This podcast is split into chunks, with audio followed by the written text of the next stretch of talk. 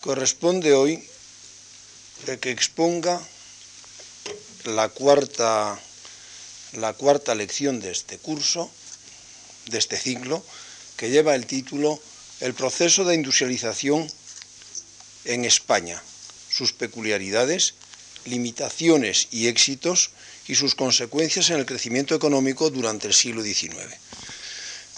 hablar del proceso de industrialización es hablar de lo más sobresaliente, de lo más importante de la historia económica de España en el siglo XIX. Pero como en, esta, en este ciclo expongo las cuestiones económicas en su conjunto, esto no quiere decir que no vaya a hablar de la agricultura y la ganadería en la España del siglo XIX y de otros sectores económicos. Voy a... Aquí yo no soy persona autorizada, con autoridad, para tratar estas cuestiones porque no soy especialista en la historia económica contemporánea de España. Yo soy especialista en cuestiones agrarias de los siglos XVII y XVIII y me muevo con comodidad en el análisis de la economía medieval, de la economía durante el siglo XVI, con menos soltura, con menos comodidad, me muevo en lo concerniente a la historia económica contemporánea. Porque hay exceso de información. Bueno, lo que voy a decir quizás resulte un poco chocante, hay mucha información. Información que resulta a veces excesiva en cuanto es difícil seleccionar y elegir de entre todo lo que existe, de entre toda esa información, la que nos permita entender mejor las realidades económicas de la España del siglo XIX y del siglo XX. A veces el exceso de información es más perjudicial que la falta de información, cuando los criterios para seleccionar no están claros y cuando esa información de que se dispone tampoco es una información segura. Quizá resulte en mi exposición alguna actitud crítica, y ya la anticipo, hacia esas interpretaciones patrióticas del acontecer. Interpretaciones patrióticas del acontecer económico que son muy frecuentes en la historiografía del siglo XIX español. Y estas interpretaciones patrióticas son un elemento más que dificulta la comprensión a, que, a quienes no somos especialistas en cuestiones económicas del siglo XIX español. El día anterior hablé de que no es posible entender los cambios económicos en la España de los siglos XVI, XVII y XVIII si no se considera conjuntamente España con los territorios americanos. No se puede entender el cambio que significó para España la conexión americana. Pues bien, ese conjunto, el que formaba España con los reinos de Indias, se rompe a partir del segundo decenio del siglo XIX. Se rompe con la independencia de la América continental. Y esa ruptura va a tener consecuencias económicas porque dejan de venir los metales preciosos que habían venido, que estaban viniendo, que llegaban cada año desde el siglo desde finales del siglo XV, dejan de venir metales preciosos para particulares, metales preciosos para la corona, para la Real Hacienda, y ese corte en el suministro, digamos, de metales preciosos va a ser un factor muy grave en lo concerniente al déficit de la hacienda española del siglo XIX. Pero es que también la ruptura, la quiebra de la unidad con la América continental va a significar o va a tener efectos sobre el comercio.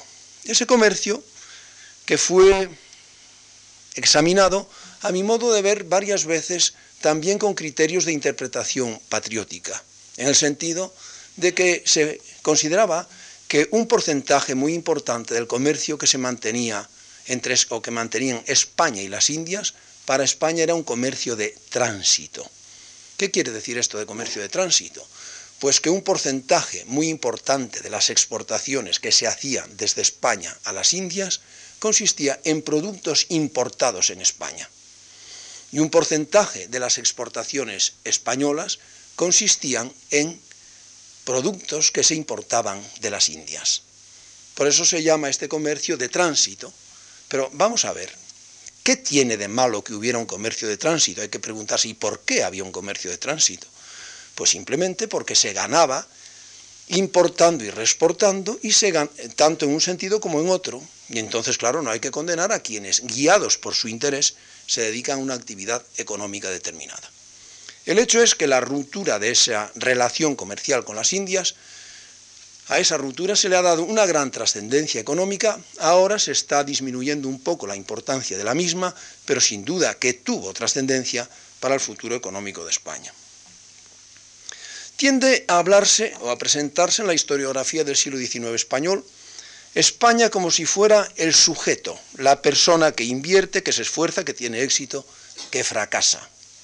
Y así España en el siglo XIX se, se dice, España hizo un esfuerzo industrializador que fracasó, o que tuvo un éxito mediano, o España ha sido incapaz para seguir las pautas inglesas de modernización económica.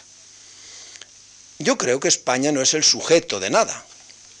En estas frases subyace el planteamiento de que los individuos actúan acertada o incorrectamente según que su conducta sea favorable o desfavorable para el crecimiento económico y para la modernización de su país. Hay que recordar una cosa que es elemental, pero no por eso menos necesario recordarla, y es que al considerar conjuntamente a estos empresarios, dándoles el nombre de España, estos sujetos, se olvida que cada individuo, cada persona, suele actuar de acuerdo con su interés y suele también acertar cuando elige ante varias opciones cuando elige de entre todas ellas la que estima más conveniente para él. Porque nadie invierte para industrializar a su país, nadie invierte para modernizar a su país. La gente invierte y, se arriesga invirtiendo cuando ve perspectivas de obtener un beneficio. Si hay esas perspectivas, invertirá. Si tiene éxito y otros muchos actúan como él, eso redundará, claro está, en la industrialización del país, en su modernización. Pero nadie tiene el móvil de modernizar su país, de, que su país se industrialice. Si del conjunto de todas esas actuaciones resulta que no se sigue una mejora para la totalidad, es que el marco institucional es incorrecto. Y hay que fijarse entonces en lo incorrecto del marco institucional, analizarlo y allí se encontrarán las causas del fracaso no en las personas, sino en el marco institucional. Así, por ejemplo, en lo concerniente a la agricultura y a la ganadería. Se comienza a finales del siglo XVIII, el día pasado lo recordé, a adoptar medidas liberalizadoras. La primera y más importante es la que suprime la tasa de los granos y establece el libre comercio de cereales en el interior del reino. Siguen a esta otras medidas liberalizadoras que van a facilitar, luego hablaré de ello, los intercambios en el interior y que van a ser un estímulo para los agricultores, estímulo porque al disminuir las trabas, al disminuir los controles, al disminuir las intervenciones, van a poder actuar más acordes con su propio interés, más de acuerdo con su interés. Los agricultores que han tratado de la agricultura en la España del siglo XIX señalan varias causas del atraso de la agricultura. Causas que contribuyeron a que la agricultura no participara en el desarrollo económico de, España, en el, el, sector agrario, como en otros países. Pero estos cambios que, se, que comienzan en el siglo XVIII van a proseguir en el siglo XIX hay que decir que el legislador sobre cuestiones agrarias casi siempre muestra que ignora lo fundamental de los principios que rigen el cultivo de la tierra.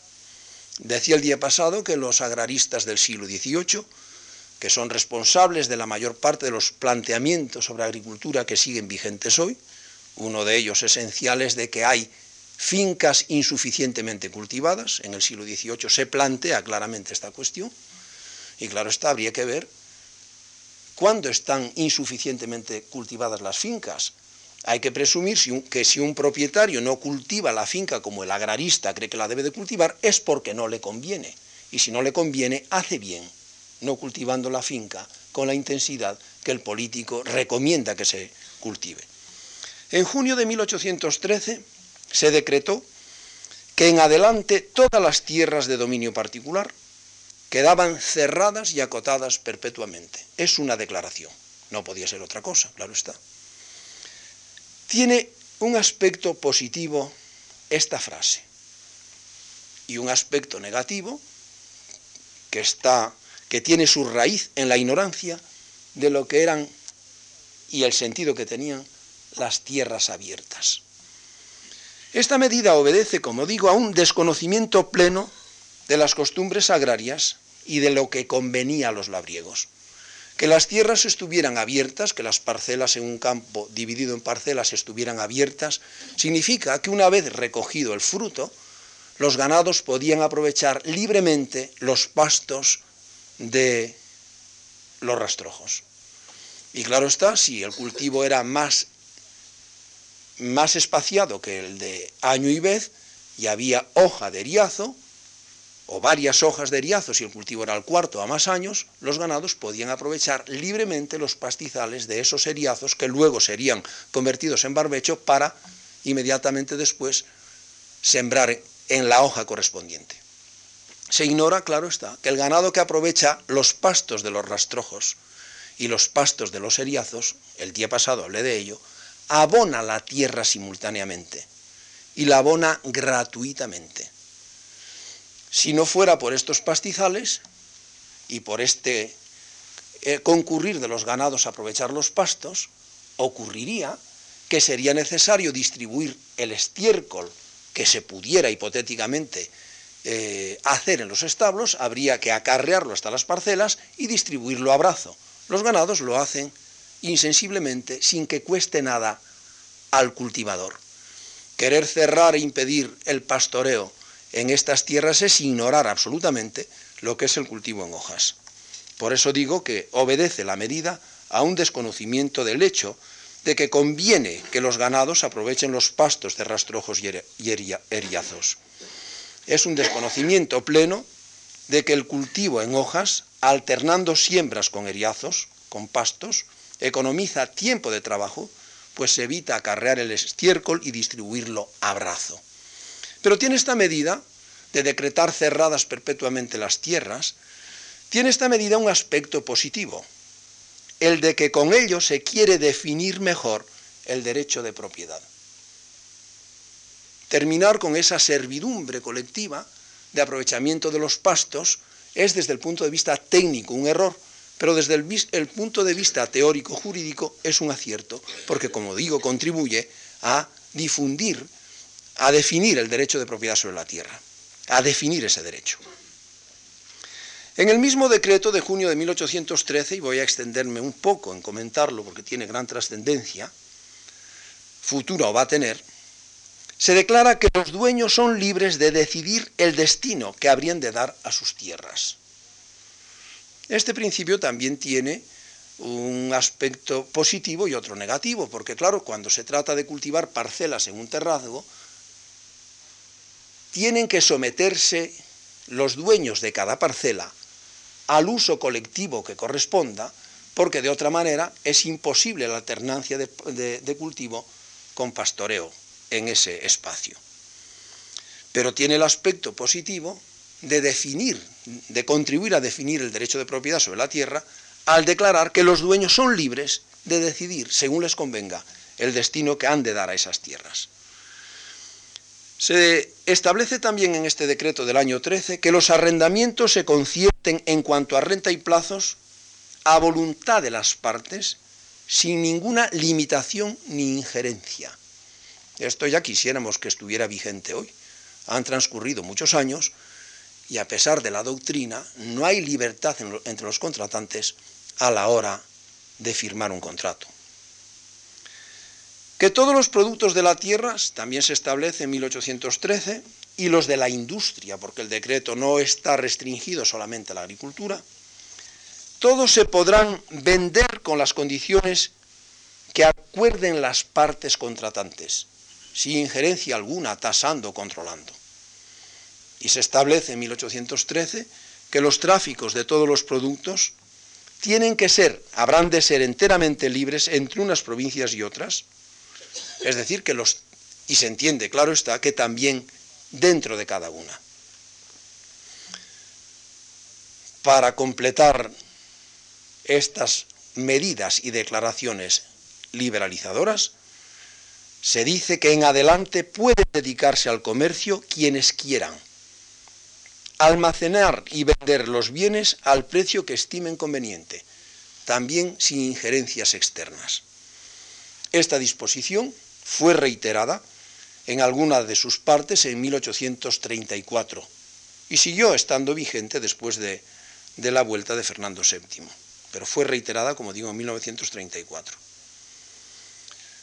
Las medidas tendentes a definir el derecho de propiedad y a disponer libremente de la tierra y de sus productos favorecieron el, crecimiento agrario en lo concerniente al comercio interior. ¿Y qué ocurría si se daban estas facilidades y esta libertad para el comercio interior de productos agrícolas, sin injerencia alguna de, la autoridad que se interfiriera en los contratos? ¿Qué ocurre con el comercio exterior? Respecto al comercio exterior de cereales, se prohíben las importaciones para beneficiar a los cosecheros. Se prohíbe importar cereales para que el mercado del reino, el mercado español, quede disponible, disponible para los productores españoles. Con las salvedades de que si los precios suben de determinado nivel, y esto es síntoma de que hay escasez, en esos casos particulares sí se permitirá importar. Y también hay prohibiciones de exportar para beneficiar a los consumidores en años de escasez. Es decir, que hay controles en lo que se refiere al libre comercio exterior de productos agrícolas. En 1820 se prohíbe importar granos y harinas, salvo si aumentan los precios a causa de la escasez en un nivel que se establece. En 1820 se declara libre la exportación. En 1824 se reitera lo que se dispone en 1820. Resumo, se quiere reservar el mercado del país a los agricultores del reino mediante las prohibiciones de importar. Pero es que, además de estas medidas liberalizadoras que señalaba, establecidas en 1813, durante los primeros decenios del siglo XIX va a haber otras medidas tendentes a definir mejor el derecho de propiedad. La supresión de los mayorazgos. En adelante, con unas, con unos, una, en, estableciendo unos, una forma determinada, en adelante, los padres de familia podrán disponer de su patrimonio entre sus hijos sin verse limitados por esa legislación inherente al mayorazgo. Y los propietarios de, lo que de los que habían sido antes, después de esta disposición, bienes vinculados, podrán disponer libremente de ellos y enajenarlos cuando lo estimen conveniente. Es decir, es una definición mejor del derecho de propiedad. Esta disposición legal promueve una definición mejor, esta disposición legal que suprime los mayorazgos. Es decir, que la disposición va a suponer que aumente, eh, aumente el número de personas con capacidad para disponer libremente de sus propiedades. Y todos saben que con antecedentes que se remontan a 1798, en 1836, siendo ministro de Hacienda Mendizábal, se decreta la supresión de las órdenes monásticas, la incautación de sus bienes, se convierten estos en bienes nacionales y se procede a su venta en pública subasta. Por tanto, se ponen en venta la propiedad territorial de la Iglesia, que según todos los índices era la de mejor calidad, la más fértil y la mejor situada del reino. Se pone en venta la propiedad eclesiástica y se dan facilidades para su adquisición. Estas medidas liberalizadoras van a traer consigo un aumento de la producción agrícola durante el siglo XIX, tanto en términos absolutos como por habitante. Y se va a conseguir este aumento de la producción agrícola porque se van a roturar extensiones de tierra que antes estaban de pastizales o de monte bajo o incluso de bosque, porque se van a someter las tierras de labor a un cultivo más frecuente en la medida en que esto sea posible, y todo ello va a traer o va a exigir mayor empleo de mano de obra en el sector. A comienzos del siglo XIX el sector agrario empleaba dos tercios de la población activa y casi a finales del siglo va a seguir empleando la misma proporción. Ahora cabe preguntarse, ¿mejoró la productividad de la agricultura durante el siglo XIX español? Hay dudas de que fuera así. Parece que desde, que comenzaron a utilizarse abonos químicos, ya bastante avanzado el siglo, casi a finales de él, y desde que comienza a difundirse el arado de vertedera, hubo mejoras en la productividad en la agricultura. Pero si se compara con otros países del occidente europeo, esas mejoras en la productividad en la agricultura española fueron menores que en el resto de los países de la Europa húmeda.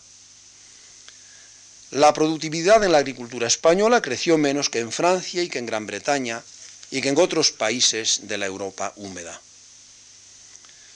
Las causas de ese crecimiento menor son muy variadas, es muy difícil establecer la fundamental, el régimen de lluvias, la calidad de la tierra, la fragmentación de las explotaciones agrarias, a mi modo de ver, no es responsable en absoluto de esa productividad que crece menos que en otros países del occidente europeo, la gran propiedad territorial, a la que siempre se la tomó como chivo eh, expiatorio y como origen de todos los males de la agricultura española. Al contrario, la gran propiedad va a ser la pionera en la introducción de nuevas técnicas, en la difusión del arado de vertedera, en la utilización de abonos químicos. ¿Por qué?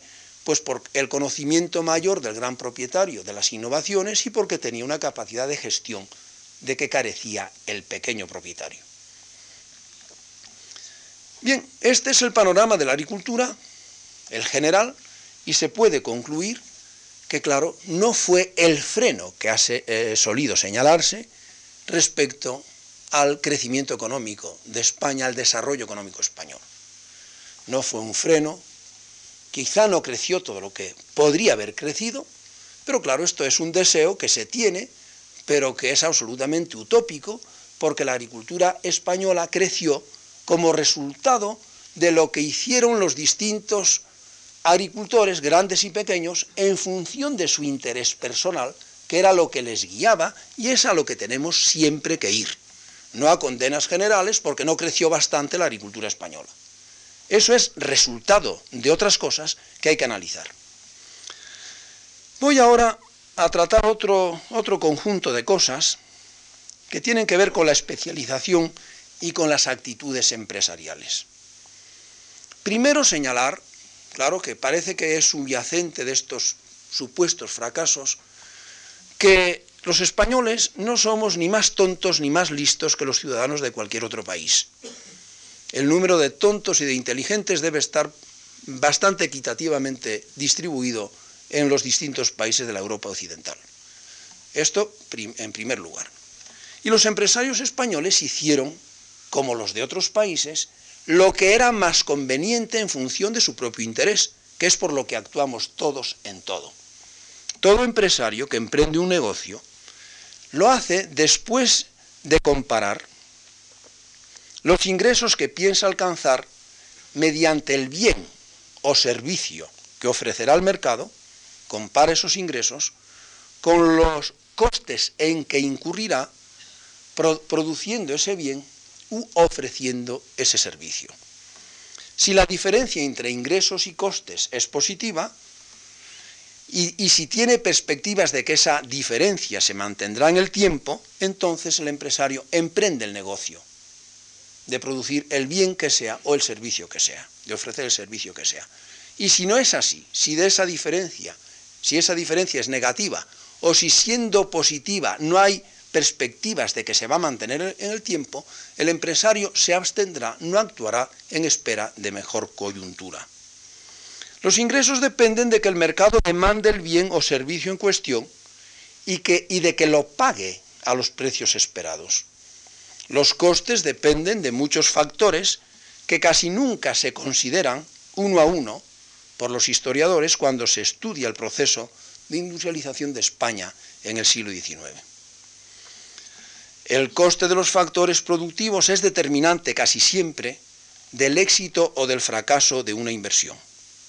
En España, por consecuencia de la supresión de los mayorazgos, de la desamortización de la venta de las tierras de la Iglesia, y después de 1855, con la llamada desamortización de Madoz, cuando se ponen también en venta las tierras comunales de los pueblos y las propias de los municipios, el aumento de oferta de tierras determina que el precio de la tierra tienda a ser más bajo que en cualquier otro país del occidente europeo.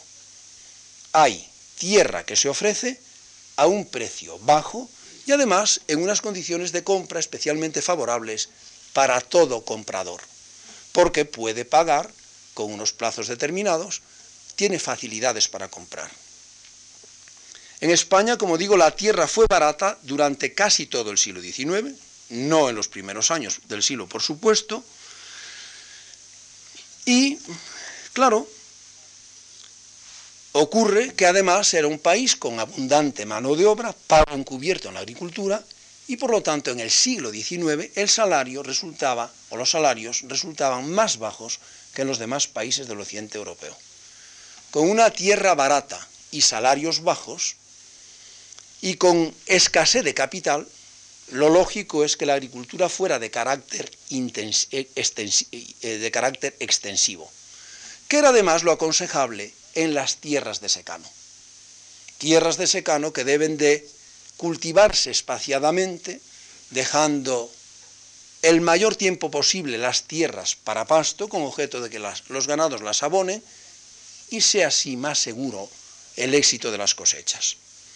Por lo tanto, no tiene nada de extraño que debido al precio bajo de la tierra y a las facilidades de pago, hubiese hombres de negocios que se convirtieran en terratenientes durante la segunda mitad del siglo XIX, que compraran tierras procedentes de la desamortización o que compraran tierras procedentes de los, mayorazgos. Esas tierras que se venden, por ejemplo, es interesante siempre ver la biografía. Hay tan pocas biografías en España, nos interesa tanto, tampoco la vida de los hombres de negocios que casi nadie ha querido escribir biografías de hombres importantes de, de empresa, de hombres de negocios.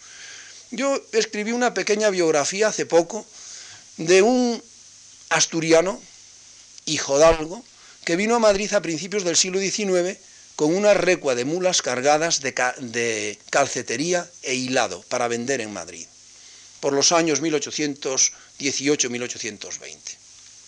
Este hombre sigue organizando expediciones de este tipo y consigue, ya muerto Fernando VII, consigue contratas para suministro del ejército en tiempos de Mendizábal. Y le vemos inmediatamente siendo comprador de casas procedentes de la desamortización eclesiásticas, de casas en Madrid, y luego le vemos interesarse en negocios importantes ya como socio de los grandes hombres, de los grandes financieros de la España del siglo XIX.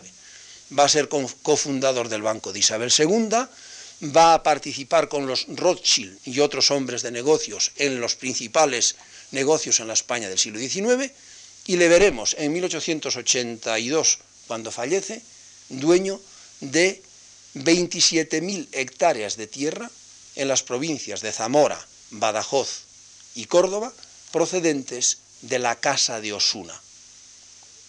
Claro, este hombre de negocios, pues no lo vemos como fabricante, lo vemos como acaba siendo un gran terrateniente. ¿Por qué? Pues porque las circunstancias le llevaban, de acuerdo con su interés, a actuar de esa forma. El marco general existente y las condiciones del mercado, el precio de la tierra, le llevaron a esto. Debido al precio bajo de la tierra y a las facilidades de pago, digo, hubo hombres de negocios que se convirtieron en terratenientes durante, el siglo XIX. Había en la España del siglo XIX escasez de capital. Los salarios eran bajos. Las nuevas técnicas que se podían aplicar en el cultivo en el siglo XIX, y es para revisar la cuestión de la productividad agrícola, consistían en el arado de vertedera, de varios tipos, se difunde con lentitud en España, primero en las grandes explotaciones, los abonos químicos. No hubo, y esto en toda Europa, novedad alguna durante el siglo XIX en lo concerniente a fuentes de energía. En el trabajo de la tierra siguió aplicándose la fuerza del hombre, el trabajo del hombre y la fuerza de los animales. No el tractor va a ser del siglo actual y bien avanzado. Pero ni el arado de vertedera ni los abonos químicos resultaban tan eficaces en las tierras ligeras de secano de Castilla como en las fuertes y húmedas de las llanuras de la Europa del noroeste y del este. No obstante, insisto, aumentó la producción de cereales, y durante la segunda mitad del siglo hubo una reorganización de cultivos en función del mercado, consistente en asociar leguminosas y forrajes al cultivo de cereales ahí donde fue posible por la fertilidad de la tierra. También se desarrolló el viñedo. Y sobre todo a partir de 1875, que la filoxera ataca los viñedos franceses, y claro, los vinateros franceses acuden a España a demandar caldos. Y es el decenio 1875-1885 de gran esplendor del viñedo en España, por esa demanda acrecentada consecuencia de la difusión de la filoxera en Francia. Pero claro, esta euforia del viñedo que dio lugar a plantar vides pensando que iba a perpetuarse ese esplendor, esa demanda, encuentra en España también una limitación cuando a partir de 1878 hay los primeros síntomas de filoxera en Málaga y se va a ir difundiendo, afortunadamente, de manera muy lenta en el resto de España. A partir de 1885, los viñedos franceses se reponen, cesa bruscamente la demanda de caldos y el fracaso de los y el fracaso de los cultivadores de vides es evidente.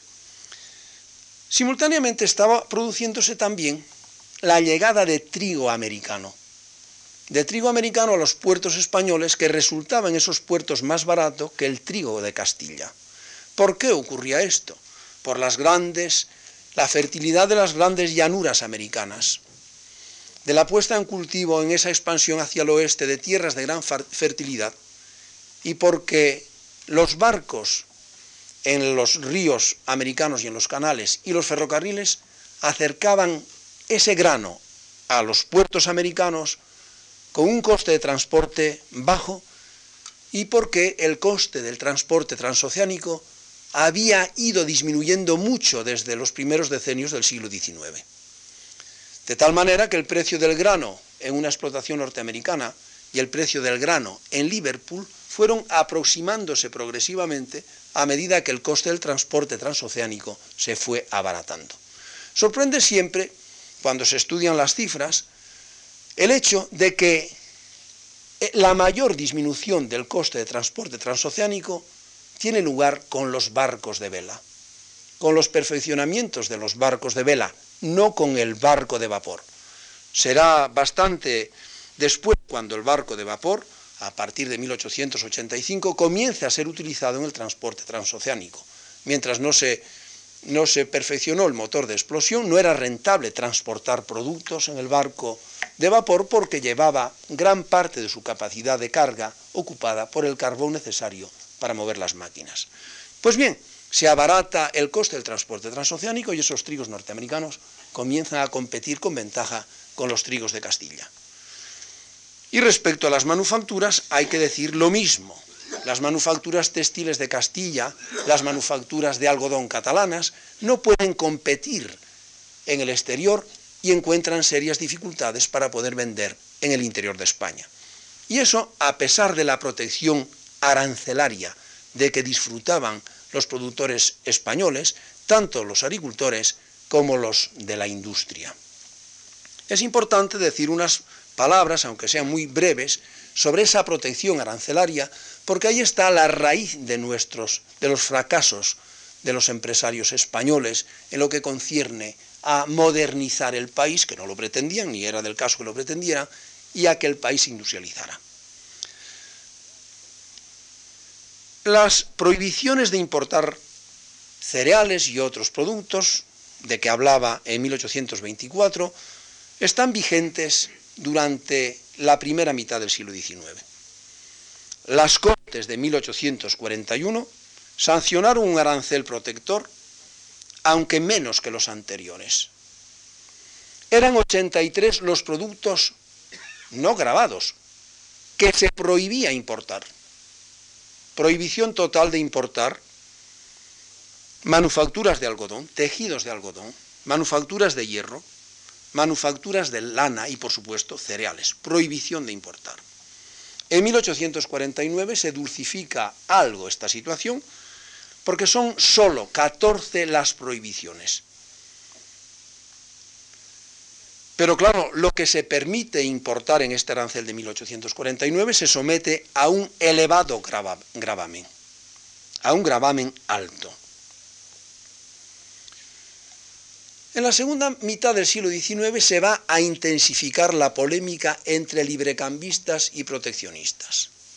Los librecambistas, apoyados en las doctrinas, en el pensamiento de Adam Smith y de, Juan Bautista Sei, presentan lo bueno de la libertad en cuanto que la competencia entre los productores agudizará el ingenio, les hará adoptar nuevas técnicas, modernizar las explotaciones y sobre todo se conseguirá que haya especialización en aquellos bienes, en producir aquellos bienes y en ofrecer aquellos servicios para los que se tenga ventaja comparada. Los proteccionistas, por el contrario, no hay que decir que la originalidad de, los argumentos es nula. Unos y otros lo que hacen es basarse en la doctrina de autores extranjeros. Los proteccionistas se inspiran en Federico List y en ese principio de que conviene un arancel protector para fomentar el nacimiento de la industria ahí donde, donde no exista. Con protección y reservando el mercado, claro, si no se o con prohibiciones, si no se puede importar, hasta se podrían producir plátanos en Groenlandia, porque siempre había quien quisiera plátanos y si no se permite, pues en un invernadero se podrían producir. Pues bien, este principio de la protección a la industria naciente va a ser el argumento fundamental de los proteccionistas, que son los que acabarán teniendo éxito rotundo en lo que concierne a llevar a la práctica, mediante la legislación pertinente, sus ideas. Y claro está, gracias a esa protección surgen hay empresarios que invierten y de esas inversiones surge eh, un desarrollo industrial que tiene reservado el mercado del país y que estará incapacitado para cualquier expansión hacia el exterior. La existencia de una industria tiene, el que haya una industria, tiene en su propia existencia la mejor defensa para perpetuar la protección. Porque claro, enseguida está la amenaza de que si se disminuye la protección, entonces la competencia exterior obligará a cerrar la, industria, a cerrar la empresa, la industria se vendrá abajo y entonces se generará paro y será un desastre para el país. Y ante el miedo del paro y sus circunstancias, pues se mantienen las protecciones. Y así, claro, surge en la España del siglo XIX, ante un ligero ante un, ligero brote de liberalismo, del que hablaré ahora a continuación, surge la Asociación de los Fabricantes de Algodón catalanes, se asocian para proteger sus intereses y mantener el arancel, que acaba desembocando en el fomento del trabajo nacional, organizado en Cataluña, pero con arraigo en el resto de España. Ya el nombre de la, de la asociación ya dice bastante, fomento del trabajo nacional, claro porque como el arancel disminuya, habrá paro, habrá despidos, hay que fomentar el trabajo nacional manteniendo el arancel y si es posible elevándolo. ¿De qué viene esta, este, esta fiebre de defensa de los aranceles? Pues del llamado, y pongo entre comillas, arancel librecambista de 1868, el famoso arancel Figuerola. ¿Y qué tenía de, de librecambista este arancel? El nombre, el nombre que le dieron los proteccionistas, porque del libre, librecambista no tenía nada. Para simplificar, porque no viene al caso que yo describa eh, los gravámenes establecidos en este arancel, baste decir que en la ley de bases, previa al arancel, la quinta, la llamada famosísima base quinta, establecía en 1868 que a partir de 1875 habrían de rebajarse progresivamente las tarifas aduaneras, de manera que en 1881, y ya se daba un buen plazo, no hubiera ningún gravamen superior al 15% del precio del bien.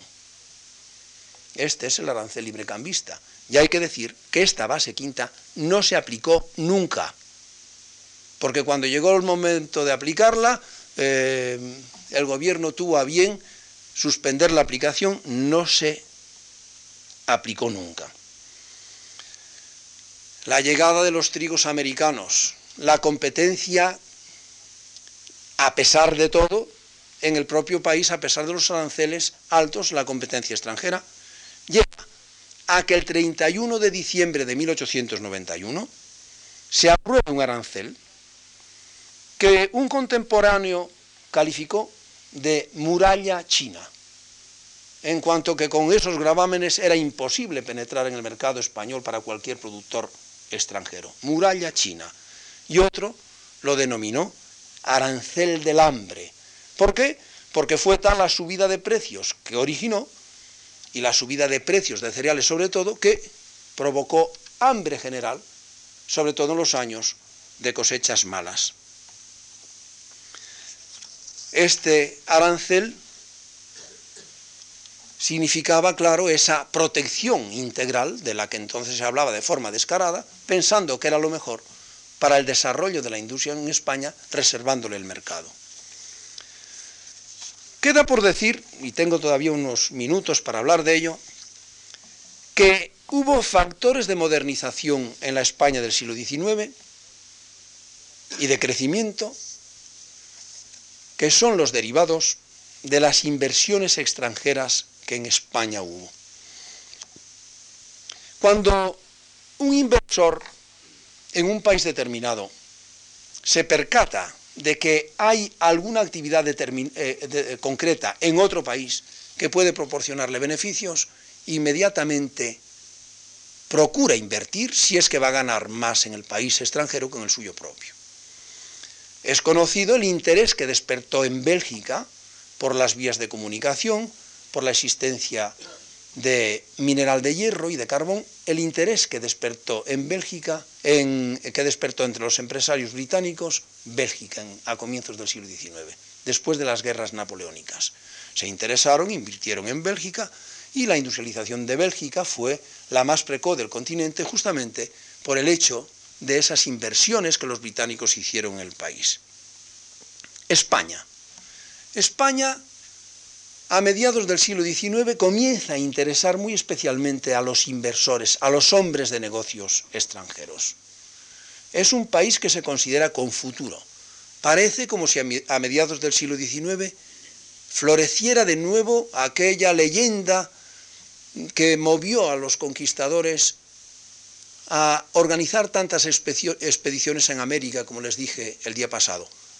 Parece como si a mediados del siglo XIX volviera a ser España el dorado para los inversores extranjeros, lo mismo que lo había sido en la antigüedad.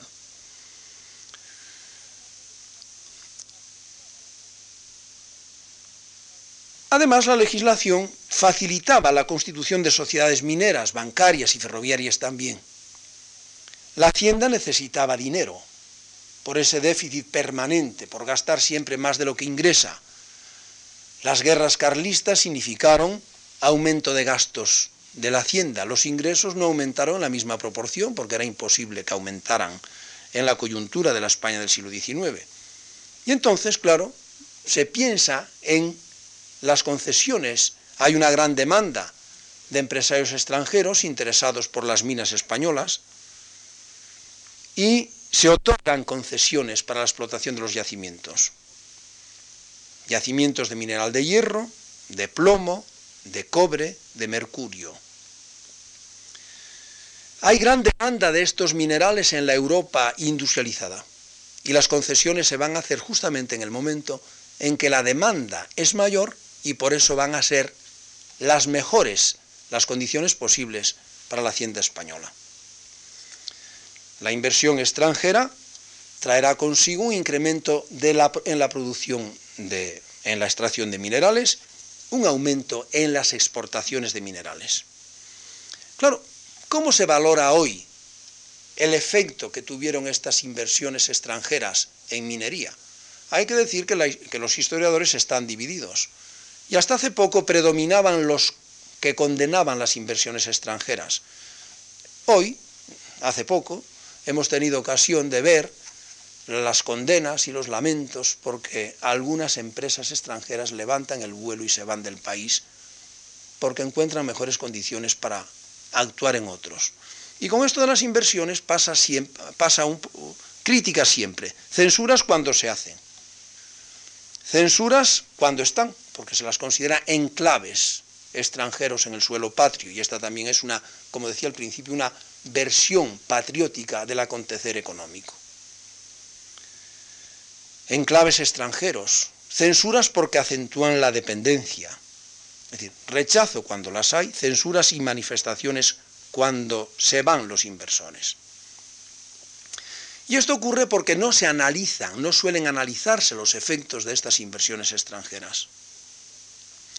Y decía que en el juicio que las inversiones extranjeras merecen a los historiadores, Predominan las condenas, aunque afortunadamente hoy ya se abre camino a la sensatez.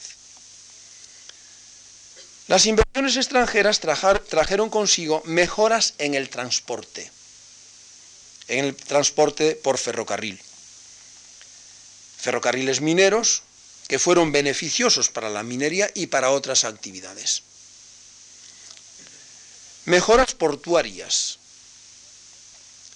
capacitación de mano de obra, una mejor formación de los ingenieros en España e influencias beneficiosas de los ingenieros extranjeros que vinieron a España, muchos de ellos se quedaron aquí. Inversiones en ferrocarriles.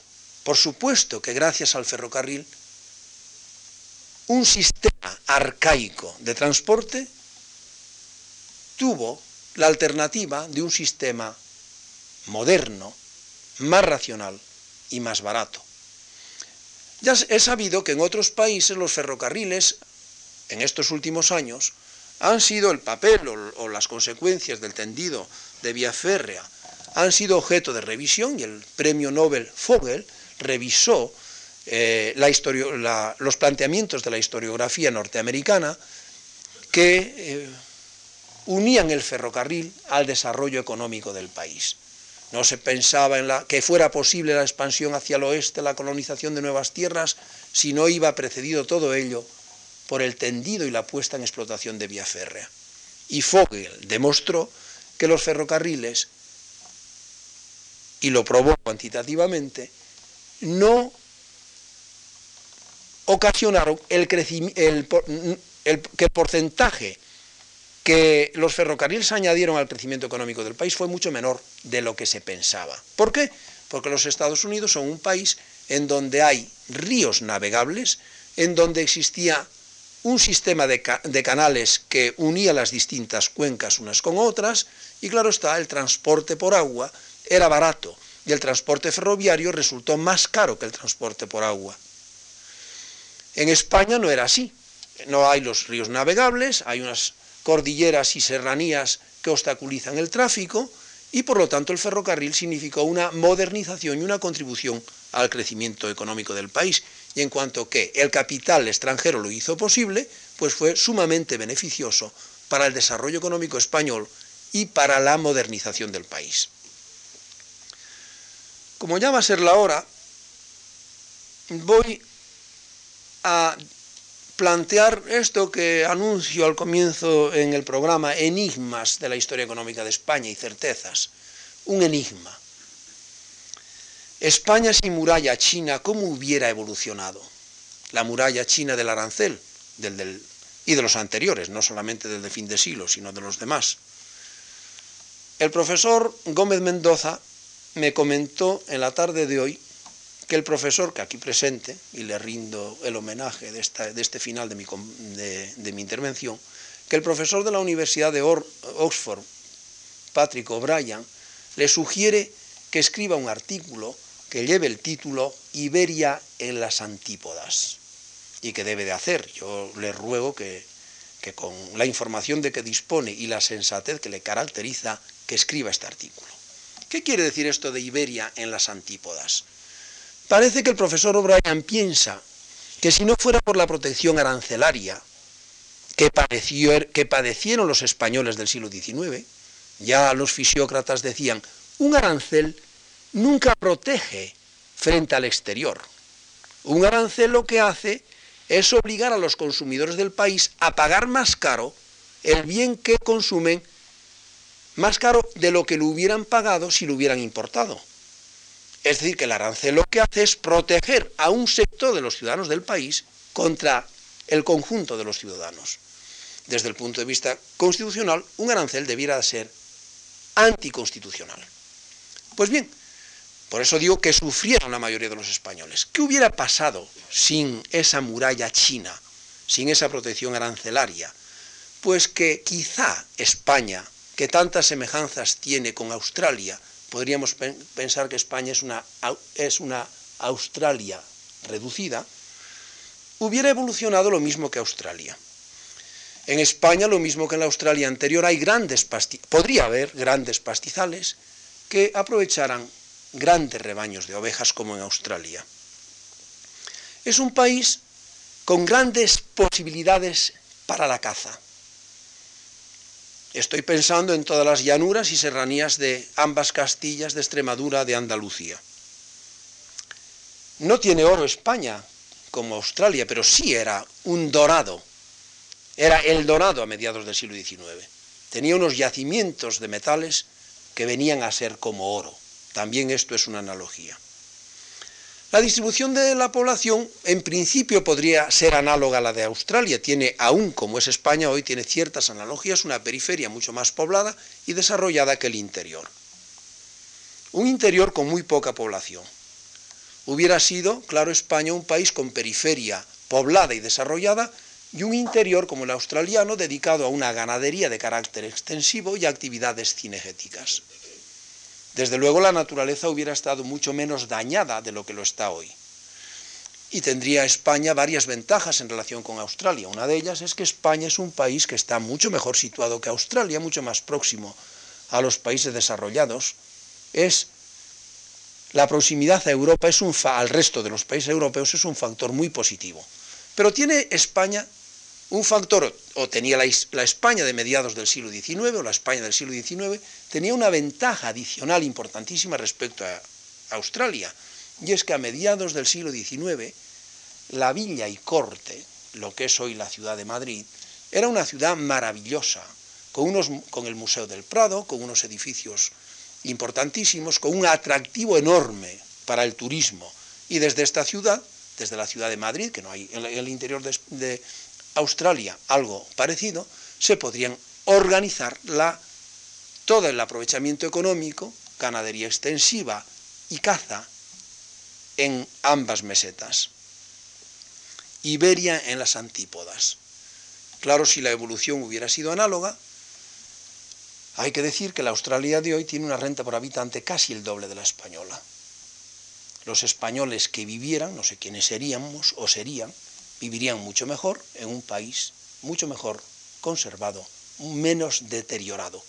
Y esto, claro, que el crecimiento económico del país no haya sido el que debiera haber sido y que la conservación de la naturaleza no haya sido la que debiera haber sido, no es achacable a los empresarios que hicieron lo que debían en cuanto que hicieron lo que les convenía. Muchas gracias.